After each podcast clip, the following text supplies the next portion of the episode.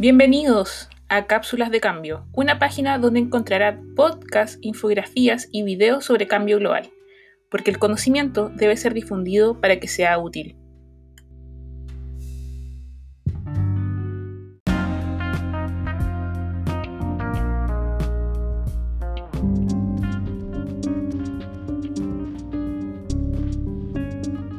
La cápsula de cambio de hoy es un episodio especial, y esto es porque no se trata de un artículo científico en particular, sino que se abordará la relación que hay entre la pandemia del coronavirus con el cambio global.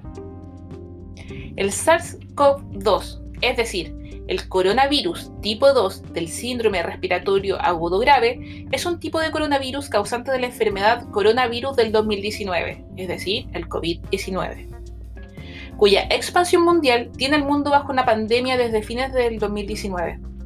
Este virus ha presentado una alta tasa de contagio, lo que ha llevado a que actualmente se estima que más de 18 millones de personas han contraído este virus y lamentablemente más de 600.000 personas alrededor del mundo han fallecido durante esta pandemia.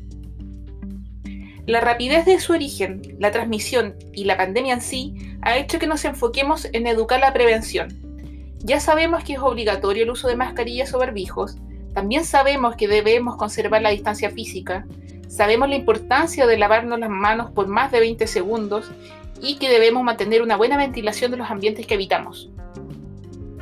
Pero cada día se construye nuevo conocimiento, y particularmente respecto a la repercusión que tiene la pandemia y este virus sobre distintos ámbitos de nuestro medio ambiente y sociedad. Respecto al coronavirus y el medio ambiente, los datos son contundentes. La pandemia del COVID-19 ha generado la mayor caída en la emisión de CO2 de la que se tenga registro en la historia. Ninguna guerra, ninguna recesión, ninguna otra pandemia ha tenido un impacto tan dramático en las emisiones de CO2 durante el último siglo como lo que ha logrado el COVID-19 en unos pocos meses, reportó recientemente la BBC. Hay menos aviones en los cielos y menos autos en las vías. El consumo de energía entonces ha bajado. La NASA ha detectado y liberado mapas que muestran desde el espacio la disminución de gases contaminantes en la atmósfera. Pero no lo romanticemos, estos cambios no son permanentes, ya que una vez que los países salen de la etapa de confinamiento, los niveles regresan a los estados previos, los impactos positivos visibles, ya sea la mejora en la calidad del aire o la reducción de la emisión de gases con efecto invernadero, no son más que temporales, ya que se deben a la trágica desaceleración de la economía y el sufrimiento humano, dijo Inger Andersen, directora del Programa de Medio Ambiente de la ONU. Por su parte, la Agencia de Energía Internacional estima que durante el 2020 el mundo usará 6% menos de energía, lo que a su vez lleva a una caída en la emisión de CO2. Esto equivale a que se deje de utilizar toda la demanda energética de India, un país industrializado con casi 1.700 millones de habitantes, mientras que la caída global de la demanda de carbón será cerca del 8%. Y así varios análisis muestran que las emisiones de CO2 disminuirán entre un 4 y un 8% este año, y esto va a representar cerca de 2.000 a 3.000 millones de toneladas menos de este gas en la atmósfera. La mayor caída en las cantidades de CO2 proviene entonces de la disminución del transporte. A nivel global, o desde marzo de 2020 en particular, el promedio de transporte ha disminuido en 50% en el caso del transporte terrestre, mientras que el tráfico aéreo también se ha desplomado, Solo en Europa se han cancelado cerca del 90% de los vuelos y en Estados Unidos cerca del 50% de los aviones se han tenido que quedar en tierra. Desde febrero, los satélites de la NASA han detectado caídas cercanas al 20 a 30% en las emisiones de dióxido de nitrógeno. Ah, y esto en algunas regiones que fueron severamente golpeadas por la pandemia del coronavirus. Esto en lugares como Italia, China y Estados Unidos. Ahora les recuerdo que el dióxido de nitrógeno es un gas altamente nocivo y que es emitido por motores de vehículos, liberado por plantas de energía y complejos industriales. Ahora, el panorama siempre es mucho más complejo y esto es, que aunque los datos de disminución de gases de efecto invernadero son significativos, no va a durar mucho tiempo y solo basta con la reactivación de países altamente industrializados Así China y Estados Unidos, las dos superpotencias mundiales, han visto cómo la pandemia destruye su economía. Analistas de medio ambiente de la BBC explican cómo estos países están desesperados por volver a los niveles de producción anteriores a la pandemia, así que sus líderes pueden pensar que la manera más segura de lograrlo es recurrir a los viejos y confiables combustibles fósiles. Y si hay algo que nos ha revelado la pandemia del coronavirus es que la economía y el capitalismo parecen ser siempre mucho más fuertes que cualquier enfermedad, ¿no? El presidente Trump en Estados Unidos siempre le ha restado importancia al cambio climático y ha insistido permanentemente en ayudar a las compañías petroleras. Mientras tanto, China, durante las primeras tres semanas de marzo, aprobó la operación de plantas impulsadas a carbón, y esto en cantidades mucho mayores a las cuales se habían aprobado en años anteriores. El respiro entonces que está viendo el planeta es temporal. Para lograr una disminución notable en las cantidades de CO2 en la atmósfera, se debería lograr una reducción sostenida cercana al 10% a nivel global en el uso de combustibles fósiles, y esto por lo menos durante un año. Y esto es lo que informa el Instituto de Oceanografía Scripps de la Universidad de San Diego en Estados Unidos, y que es corroborado por la NASA, los cuales advierten que la disminución en los gases, como el CO2, necesitarían ocurrir durante un periodo de tiempo largo y sostenido para que el impacto pueda ser medible sobre el clima. Así que los mayores beneficios que estamos viendo por ahora son solo de corto plazo. Aunque los efectos del coronavirus o del COVID-19 son mucho más evidentes en este momento que los que causa el cambio climático, los expertos nos advierten claramente que por causa de la pandemia no se debe descuidar el medio ambiente. La crisis climática no te va a dar una oportunidad de quedarte dos meses en tu casa y luego volver a un tipo de normalidad, es lo que dice Kaufman desde la Universidad de San Diego. La crisis climática es cada vez más severa y no la vamos a solucionar con una vacuna. No hay una cura mágica contra el cambio climático. Ahora, siempre hay posturas mucho más radicales, ¿no? Y en este, en este sentido, Jeremy Rifkin dice, estamos ante la amenaza de una extinción y la gente ni siquiera lo sabe.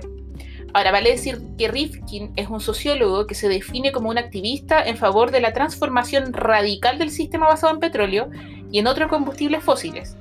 Lleva décadas reclamando un cambio en la sociedad industrial hacia modelos más sostenibles. Cuando le preguntaron, ¿cuál crees que es el impacto de la pandemia del COVID-19 en el cambio hacia una tercera revolución industrial? Él declara, no podemos decir que esto nos haya cogido por sorpresa todo lo que nos está ocurriendo se deriva del cambio climático, del cual hemos venido advirtiendo distintos investigadores y yo incluso desde hace muchos años. Entonces está definiendo que esta pandemia simplemente está acelerando la crisis climática que llevamos arrastrando por muchas décadas. Pero, ¿cómo empezó todo? ¿No fue acaso por la pérdida de hábitat?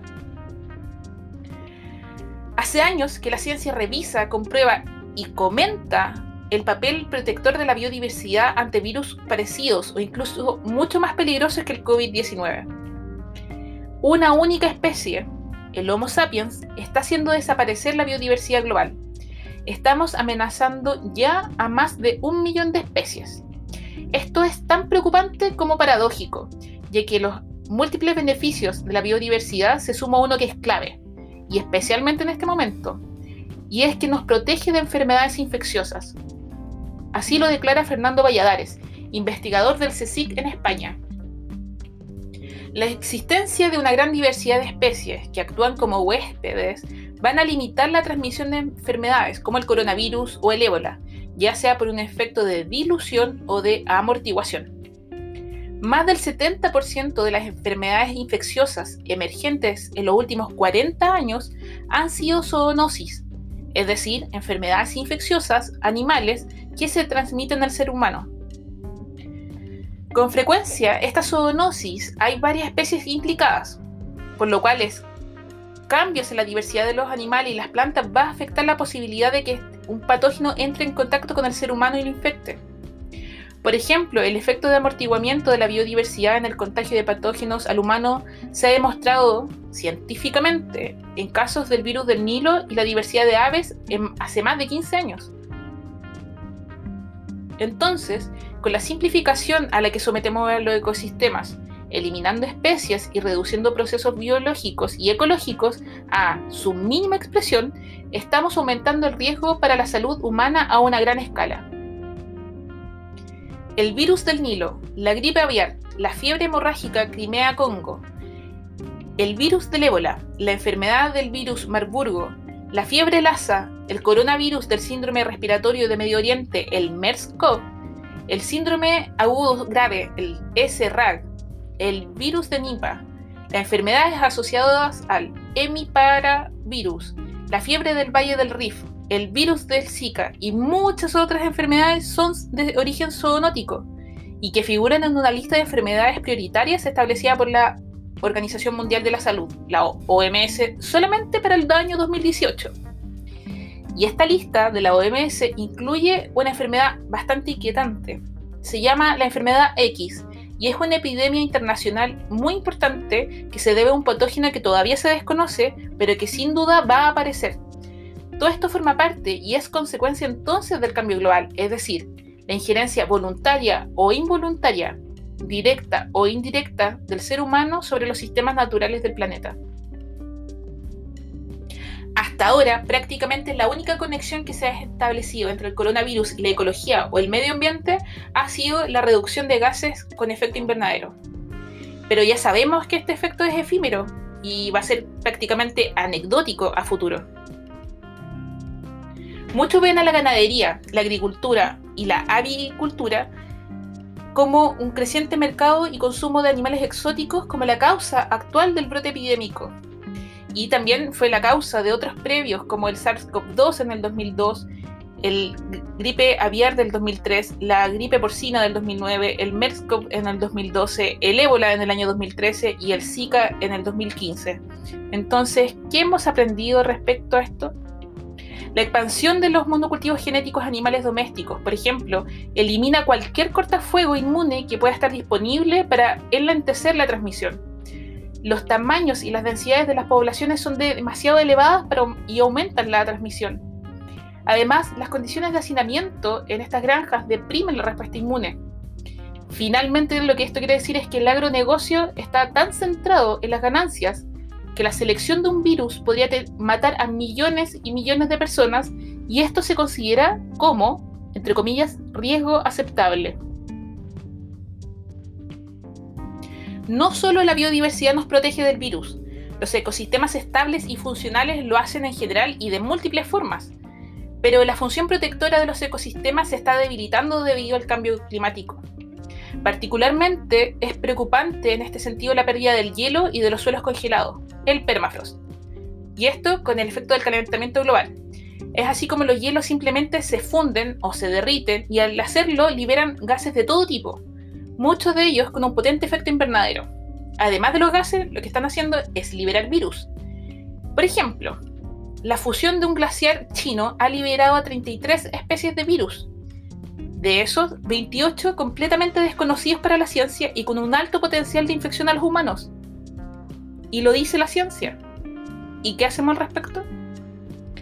Así es como Fernando Valladares nos recuerda que la mejor estrategia, la más eficiente, la más sostenible, la más viable, es rodearnos de ecosistemas saludables, funcionales y ricos en especies. Y es algo tan obvio que se nos olvida. Andersen, de las Naciones Unidas, dice que la humanidad está ejerciendo demasiada presión sobre el mundo natural y esto está trayendo consecuencias demasiado perjudiciales. Y advirtió que no cuidar el planeta significa no cuidarnos a nosotros mismos. Ahora, no olvidemos que en agosto del año 2019 veíamos que las llamas arrasaban con las selvas amazónicas en Brasil, en Bolivia y en Paraguay. Son incendios que en algunos casos fueron provocados para utilizar el suelo como ganadería o siembra de soya. Solo en ese mes se registraron la pérdida de 30.901 incendios forestales en la Amazonía, casi el triple de lo que se anotó en el mismo periodo para el año 2018. Finalmente, la Amazonía perdió 2,5 millones de hectáreas en un solo mes y solo en Brasil. Porque Evo Morales, por otra parte, declaró una emergencia nacional debido a la quema de más de 4.1 millones de hectáreas, especialmente en la zona de Santa Cruz de la Sierra en Bolivia. ¿Y cuánta biodiversidad se perdió? No lo sabemos, es incontable. Y esto debido al alto número de endemismos del Amazonas, y esto sin mencionar los efectos que ha tenido sobre el, el clima del mundo. Es así como expertos de la biodiversidad como Gloutbrest dicen, el gran problema es que la selva necesita aproximadamente 200 años para recuperarse y esto dejándola completamente en paz. ¿Y qué pasa con los incendios en Australia? Recordemos que en Australia han sido una sucesión de inmensos incendios forestales que se desarrollan en gran parte del país entre junio del 2019 y mayo del año 2020, hasta unos pocos meses atrás. Y en total los incendios quemaron un estimado de 10 millones de hectáreas. Los daños materiales y humanos se unen a los daños ecológicos de flora y fauna, así como una importante inyección de dióxido de carbono a la atmósfera. Las primeras estimaciones mencionan 500 millones de animales afectados por los incendios. Sin embargo, la cifra se ha actualizado y se dice que fueron cerca de mil millones de especies de animales afectadas. Y esta cifra no incluye insectos ni otros invertebrados vitales para el funcionamiento del ecosistema boscoso. Una autoría máxima en vida silvestre de Australia, el doctor David Lindenmayer, dice que la pérdida de fauna es de alrededor de 800 millones de animales terrestres. Cito textualmente, incluyendo pájaros y reptiles, pero esta cifra no incluye ranas, peces, murciélagos u invertebrados. Pero Chile no ha sufrido pérdida de hábitat por incendio últimamente, ¿o sí? Recordemos que acá el origen de los incendios recae en la acción humana. El 99,7% de los incendios forestales se inician ya sea por descuidos o negligencias en la manipulación de fuentes de calor, pero también por prácticas agrícolas o con intencionalidad. En el año 2017, en Chile hubo una serie de incendios desde la región de Coquimbo a los lagos, y de acuerdo a la información entregada por la CONAF, la superficie afectada fue de 587.000 hectáreas. De estas, se estiman que 15.000 hectáreas eran solamente bosques nativos puros. También podríamos recordar la pérdida de 6.200 hectáreas de bosque de araucarias consumidas, por ejemplo, en la Reserva Nacional China Muerta o el Parque Nacional Conguillío. Y con ello se arrasó con una alta diversidad local. Además de la pérdida de hábitat, se han detectado otras fuentes de contaminación, el Banco Mundial ha alertado de que algunos países o ciudades se han relajado las medidas que tienen para desestimular el uso del plástico. Yo te pregunto, ¿qué está pasando con el descarte de millones de mascarillas o barbijos que estamos usando? ¿Dónde están parando? ¿Qué está pasando con el mayor uso de productos de limpieza como el cloro o limpiadores en aerosol que está terminando en el agua? No hay una cura mágica para el cambio climático, tampoco para eliminar la crisis sanitaria y social que hemos visto a causa de la pandemia del coronavirus o el COVID-19. Pero sí podemos informarnos, podemos recordar cómo comienzan las crisis, podemos tomar nuestro rol y no volver a repetir la historia, ya que el próximo virus de origen zoonótico puede ser aún más letal que este.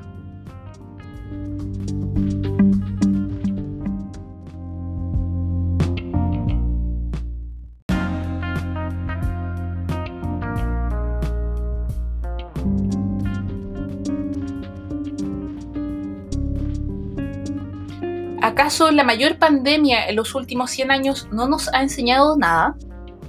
¿No ha develado cómo la economía y el capitalismo suele estar por sobre la salud y el bienestar?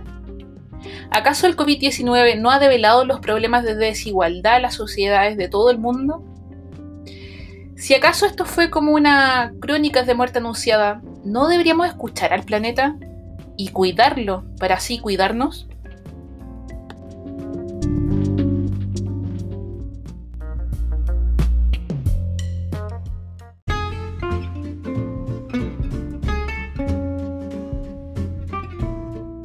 Llegamos al fin de esta cápsula.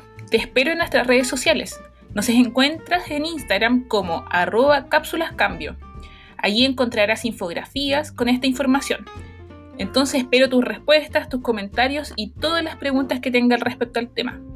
Soy Paulina y nos vemos la próxima semana en otra cápsula de cambio.